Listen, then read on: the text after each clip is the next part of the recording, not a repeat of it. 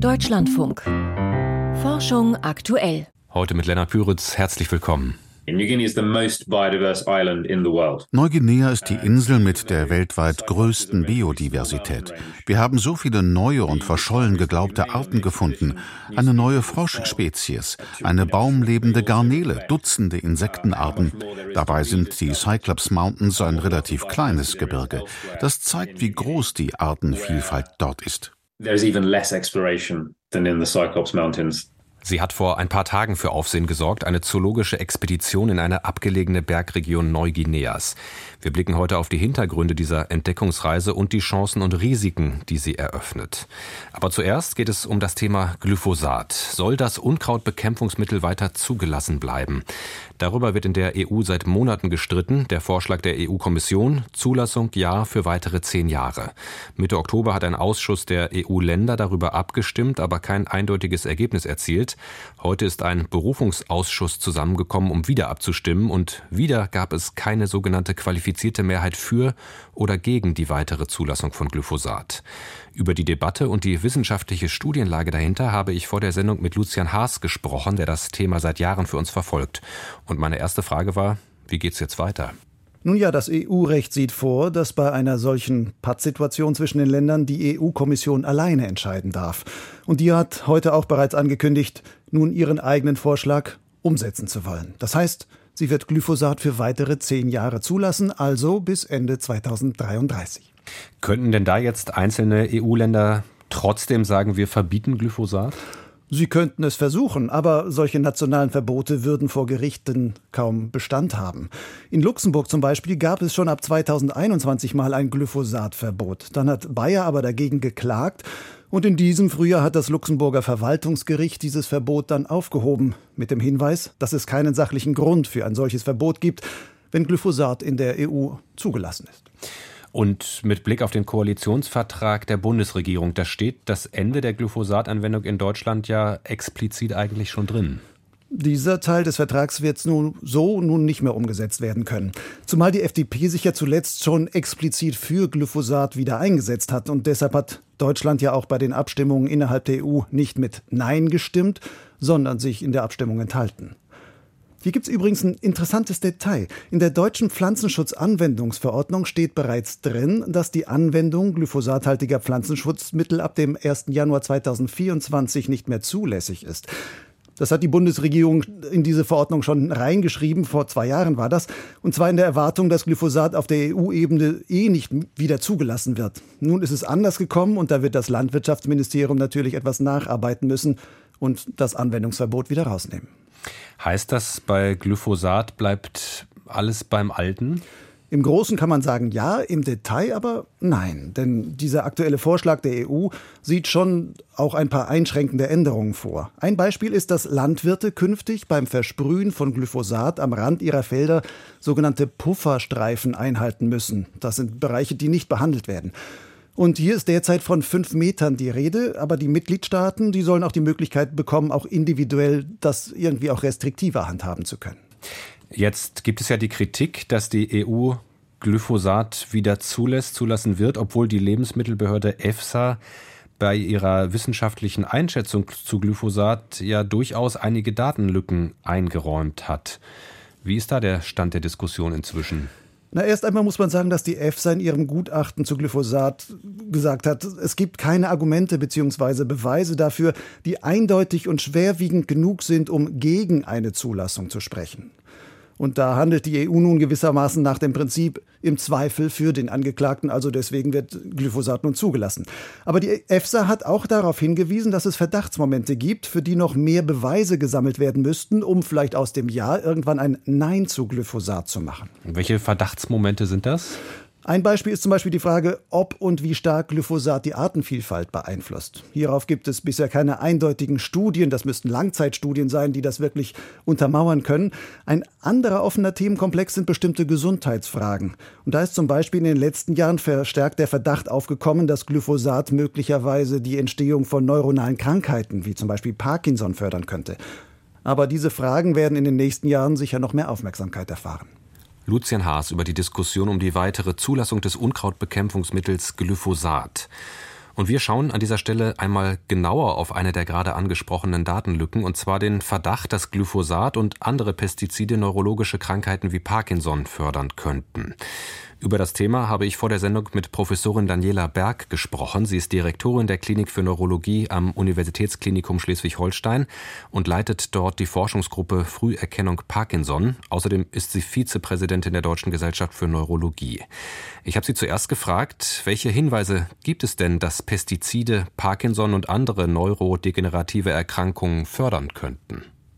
Wir wissen, dass eine akute Exposition gegenüber größeren Mengen von Pestiziden tatsächlich zu einem Parkinson-ähnlichen Krankheitsbild führen kann und was ja für die Allgemeinbevölkerung noch wichtiger ist, auch die chronische Exposition, zum Beispiel bei Landwirten, Menschen in der Landwirtschaft arbeiten, tritt häufiger Parkinson auf. Wir wissen auch, dass es eine Zunahme an Parkinson und anderen neurodegenerativen Erkrankungen global gibt und wissen, dass neben einer genetischen Veranlagung und Lebensstilfaktoren auch Umwelt und Umwelttoxine wie Pestizide eine Rolle spielen. Und deswegen ist es so wichtig, dass wir da näher und differenzierter drauf schauen. In Bezug auf Glyphosat und zum Beispiel Parkinson gibt es unterschiedliche Einschätzungen. Welche Aussagen lässt denn die Studienlage da momentan überhaupt zu? Bei Glyphosat wissen wir unter anderem aus Zell- und Tierversuchen, dass es tatsächlich zu einer Störung von Nervenzellen kommen kann. Nervenzellen direkt, die Überträgerstoffe, oxidativer Stress, Entzündung, all das spielt eine Rolle. Wir wissen aber auch, dass es bei Menschen eine Rolle spielen kann. Eine rezente Studie zeigt zum Beispiel, dass vermehrte Mengen von Glyphosat gemessen im Urin mit einem vermehrten Menge von einem Eiweiß, das bei Nervenzellschädigung im Blut gefunden werden kann, assoziiert ist. Also da gibt es einen ganz direkten Zusammenhang. Das Thema Landwirtschaft und Pestizideinsatz haben Sie eben schon angesprochen. In Frankreich ist Parkinson bei Personen, die eben in der Landwirtschaft viel mit Pestiziden zu tun haben, als Berufskrankheit anerkannt. Eine sinnvolle Entscheidung aus Ihrer Sicht? Ja, ich denke auf jeden Fall, es ist ein wichtiger erster Schritt, weil man merkt und sieht, es gibt tatsächlich einen Zusammenhang und dem muss weiter nachgegangen werden, auch in der Allgemeinbevölkerung. Wir wissen, dass nicht nur die direkte Exposition tatsächlich zu einem vermehrten Auftreten von Parkinson führen kann, sondern auch, dass Pestizid und auch Glyphosat nicht nur über die Haut oder über die Ernährung aufgenommen werden, sondern zum Beispiel auch über die Luft verbreitet werden kann, was dann ganz weit weg vom Einsatzort tatsächlich noch nachweisbar ist. Was wäre denn angesichts dieses Wissensstands nötig für eine gute und tatsächlich aussagekräftige Datenbasis, um bewerten zu können, welchen Einfluss Pestizide und speziell Glyphosat eben spielen bei der Zunahme von neurodegenerativen Erkrankungen wie Parkinson? Es ist tatsächlich nicht einfach, eine gute Datenbasis zu liefern, weil Erkrankungen wie Parkinson in der Regel Jahre bis Jahrzehnte nachdem die Krankheit im Körper begonnen hat, beispielsweise auch nach einer Toxinexposition entstehen. Das heißt, wir brauchen lange Beobachtungsstudien, wir brauchen lange Expositionsbeobachtungen und, und das ist ganz wichtig, wir brauchen auch gute grundlagenwissenschaftliche Studien, um mechanistisch zu verstehen, was machen eigentlich Pestizide wie Glyphosat genau an den Nervenzellen, was machen sie am Milieu im Gehirn. Diese Datenbasis ist extrem wichtig, um eine ausgewogene Diskussion zu führen. Nicht zuletzt möchte ich auch noch erwähnen, dass Glyphosat und auch andere Pestizide nicht nur direkt aufs Nervensystem wirken, sondern auch zum Beispiel aufs Mikrobiom im Darm und auch darüber wieder schädliche Wirkungen auf das Gesamtnervensystem und schlussendlich auch auf die Auslösung von Parkinson haben können. Das heißt, es ist sehr komplex.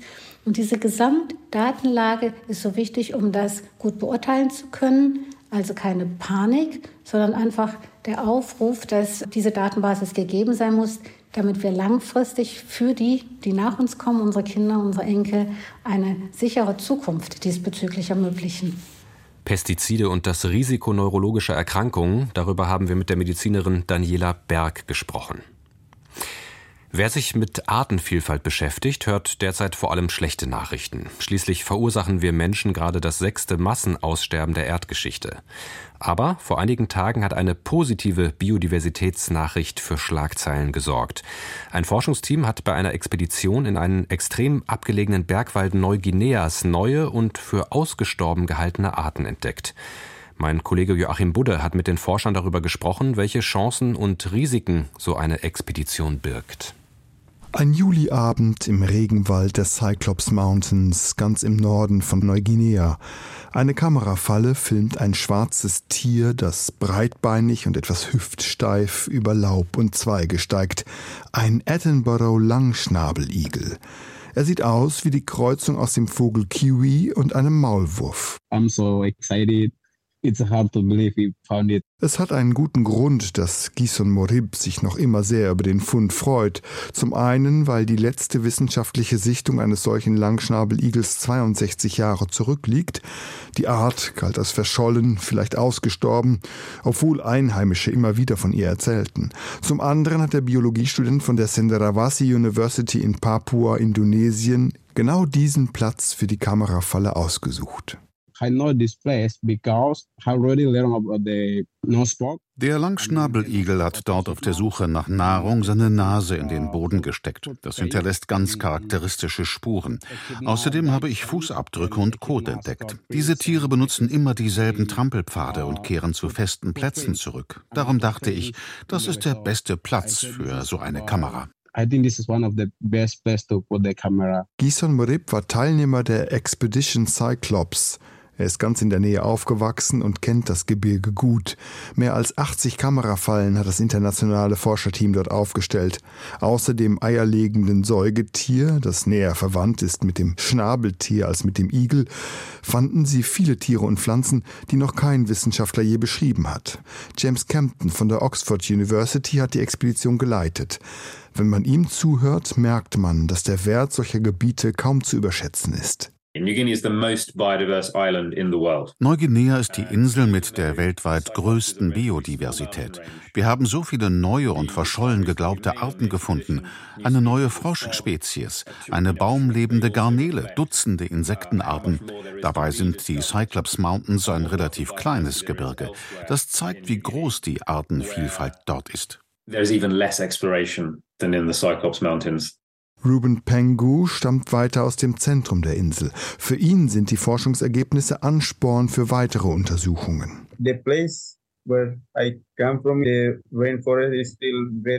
Wo ich herkomme, ist der Regenwald noch immer weitgehend unberührt. An dieser Expedition teilgenommen zu haben, gibt mir eine Vorstellung davon, was wir in der Zukunft für den Artenschutz und für weitere Entdeckungen leisten können. Gut 80 Prozent der Regenwälder Neuguineas seien noch intakt, sagt James Campton. There's still 83% of old growth intact rainforest in Indonesia New Guinea. Wenn Sie das mit den ökologischen Katastrophen am Amazonas und im Kongo vergleichen, ist das bemerkenswert. Projekte wie unseres zeigen der Welt die Schätze, die es noch immer gibt. Wir müssen uns jetzt für den Schutz der Regenwälder einsetzen, weil es noch so viel mehr zu entdecken und wieder zu entdecken gibt there's still so much more to be discovered, let alone rediscovered. In Indonesia, New Guinea. Dafür setzt sich die indonesische Umweltschutzorganisation Yapenda ein. Auch sie hat bei der Expedition mitgearbeitet. Damit die Expedition nicht falsche Begehrlichkeiten bei Wilderern oder Sammlern weckt, hält James Campton die genauen Positionen der Kamerafallen geheim. Glücklicherweise sei das Gelände äußerst unwegsam, Jagen extrem schwierig. Ausschlaggebend für unsere Entscheidung zu veröffentlichen war aber, dass wir die lokale Bevölkerung informieren, wie bedroht die Tiere sind, warum wir sie besser schützen als jagen. Auch dabei spielt Gison Murib eine wichtige Rolle. Ich bilde die Leute weiter, besonders die Kinder, Müllvermeidung, Recycling. Und ich gebe ihnen Informationen darüber, welchen Nutzen die Cyclops Mountains für uns haben, warum wir sie schützen müssen. Und die Langschnabeligel? Gison Merip beobachtet sie weiter mit den Kamerafallen und wird seine Abschlussarbeit an der Universität über die Tiere schreiben. Jetzt, wo sie offiziell wieder da sind. Langschnabeligel und Co. Ein Expeditionsteam hat spektakuläre Entdeckungen in Indonesien gemacht. Joachim Budde hat uns mit auf die Reise genommen. Schach, Go, Poker oder Scotland Yard. Bei praktisch allen Denk- oder Strategiespielen haben spezielle KI-Programme, künstliche Intelligenz, in den letzten Jahren eine übermenschliche Spielstärke erreicht und in teils spektakulären Wettkämpfen die besten menschlichen Spieler geschlagen. Jetzt stellt ein Forscherteam im Fachmagazin Science Advances ein Programm vor, das Student of Games heißt. Und das kann sozusagen alles, was die jeweils auf ein bestimmtes Spiel spezialisierten KI-Programme der letzten Jahre konnten. Ein Generalist also statt der bisherigen Spezialisten. Michael Gessert hat mit dem Hauptautor der Studie gesprochen. 2017 gehörte Martin Schmidt zum Team von der Universität von Alberta in Kanada, das mit der Poker-KI DeepStack einen Meilenstein der KI-Entwicklung präsentierte. Praktisch zeitgleich hatte das Google-Tochterunternehmen DeepMind mit der KI AlphaZero die Spiele Schach und Go quasi gelöst. Aber Poker ist im Grunde eine noch härtere Nuss, nämlich ein Spiel mit unvollständiger Information, bei dem also wegen der verdeckten Karten nicht alle für eine Spielentscheidung relevanten Fakten bekannt sind. And what happened Uh, Nach unserer Veröffentlichung damals im Fachblatt Science hat DeepMind quasi das gesamte DeepStack-Team für sich angeworben.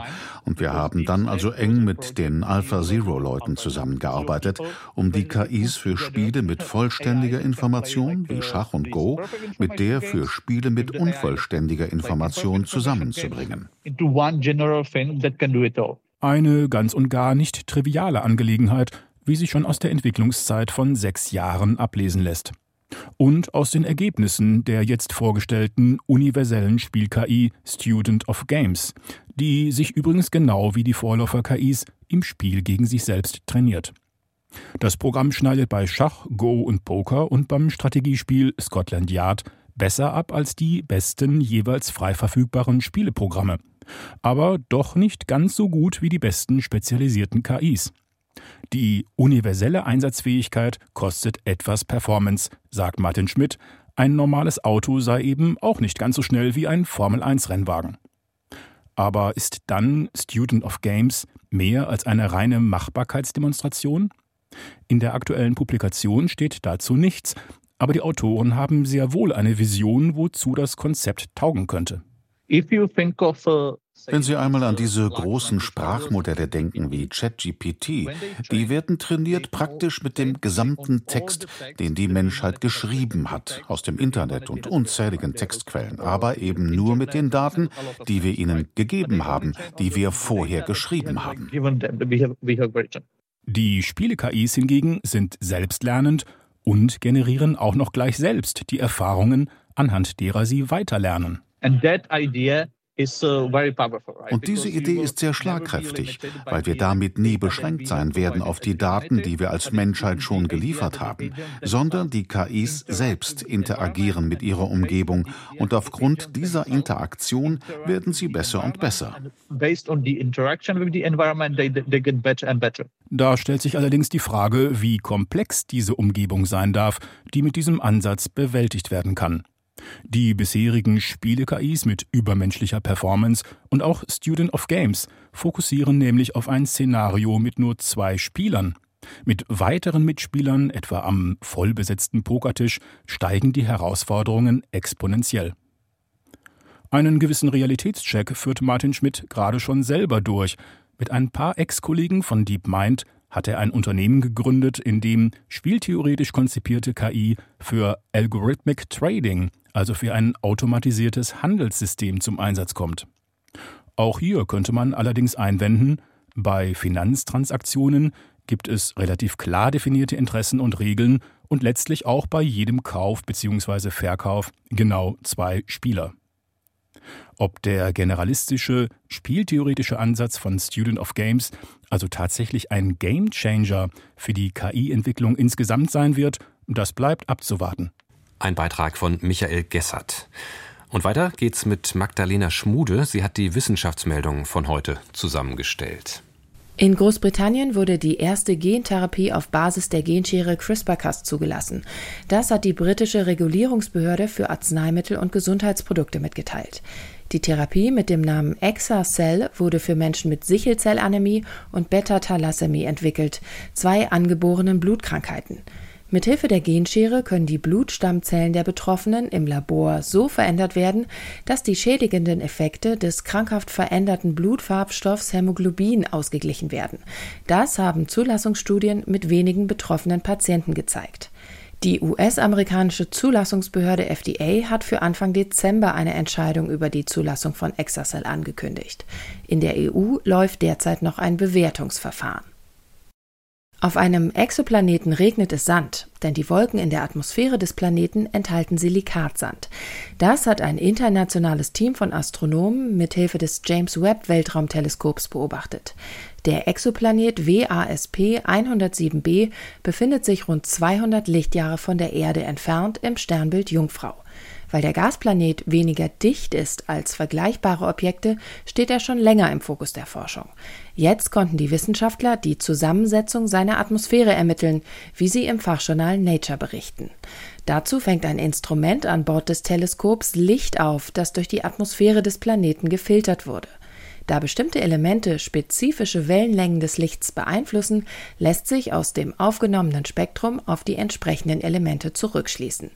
Neben den Silikaten konnten die Forschenden so außerdem Wasserdampf und Schwefeldioxid nachweisen. Zecken sind in Deutschland mittlerweile das ganze Jahr über aktiv. Durch die milden Winter gehen heimische Zeckenarten zum Teil durchgängig auf die Suche nach einem Wirt, wie Forschende der Tierärztlichen Hochschule Hannover nachgewiesen haben. Der gemeine Holzbock ist bei milden Temperaturen dauerhaft zu finden und auch die Wiesenzecke ist konstant aktiv und lässt sich nur durch eine geschlossene Schneedecke aufhalten. Ihre Ergebnisse stellen die Wissenschaftler im Fachmagazin Ticks and Tick-Borne Diseases vor. Die Grenze zwischen Erdmantel und Erdkern ist wohl durchlässiger als gedacht. In rund 2900 Kilometern Tiefe stoßen dort das feste Gestein des Mantels und die heiße, flüssige Eisenlegierung des äußeren Erdkerns aneinander. Wie viel Austausch es an dieser Kontaktfläche gibt und welche Stoffe hinübergelangen, ist bisher nicht geklärt. Experimente eines Forschungsteams aus den USA zeigen jetzt, dass möglicherweise Wasserstoff aus dem Erdmantel bis in den Kern transportiert werden könnte. Durch das Abtauchen von Erdplatten an den Subduktionszonen wird in Mineralien gebundenes Wasser zunächst bis in den unteren Erdmantel gebracht. Dort können die hydratisierten Mineralien unter hohem Druck mit der heißen Eisenlegierung reagieren, wodurch Wasserstoff in den Erdkern freigesetzt wird. Die Studie ist im Fachmagazin Nature Geoscience erschienen. Auf der Südhalbkugel lebten schon in der Kreidezeit zahlreiche Urvogelarten. Das zeigen versteinerte Fußabdrücke der Tiere, die Paläontologen in Australien entdeckt haben. In der Fachzeitschrift PLOS ONE beschreiben sie ihren Fund. Die 27 Abdrücke sind etwa 120 Millionen Jahre alt und stammen von verschiedenen Urvogelarten. Sternzeit 16. November. Satelliten, die mit der Erde drehen. Noch während in London deutsche V2-Raketen einschlugen, dachte der englische Science-Fiction-Autor Arthur C. Clarke über die Nutzung von Raketen nach dem Zweiten Weltkrieg nach. In einem kurzen Text legte er dar, dass eine Rakete, die gut 28.000 Kilometer pro Stunde schnell wird, auf einer Umlaufbahn um die Erde kreisen kann. Clark war zudem klar, dass ein Satellit sich umso langsamer bewegt, je höher seine Bahn ist. Das folgt aus den Keplerschen Gesetzen der Planetenbewegung, die auch für Satelliten beim Umkreisen der Erde gelten. In knapp 36.000 Kilometern Höhe dauert ein Umlauf genauso lange wie eine Umdrehung der Erde. Zieht ein Satellit in dieser Höhe genau über dem Äquator seine Bahn, dann dreht er sich präzise mit der Erde mit. Er ist geostationär, steht also immer über demselben Punkt der Erdoberfläche. Arthur C. Clarke schlug vor, drei Satelliten für den Funkverkehr in 120 Grad Abstand auf dieser Umlaufbahn kreisen zu lassen. Dann haben sie praktisch die gesamte Erde im Blick und es lässt sich via Satellit überall hin kommunizieren. Clarke dachte damals noch nicht an die Beobachtung der Erde aus dem All. Auf der geostationären Bahn befinden sich auch Dutzende Wettersatelliten, etwa die europäischen Meteosats. Damals war das reine Zukunftsmusik. Aber 20 Jahre nach Clarks Vorschlag im Jahr 1965 erreichte mit Intelsat 1 der erste Satellit diese Bahn. Heute sind dort rund um die Erde über 500 postiert.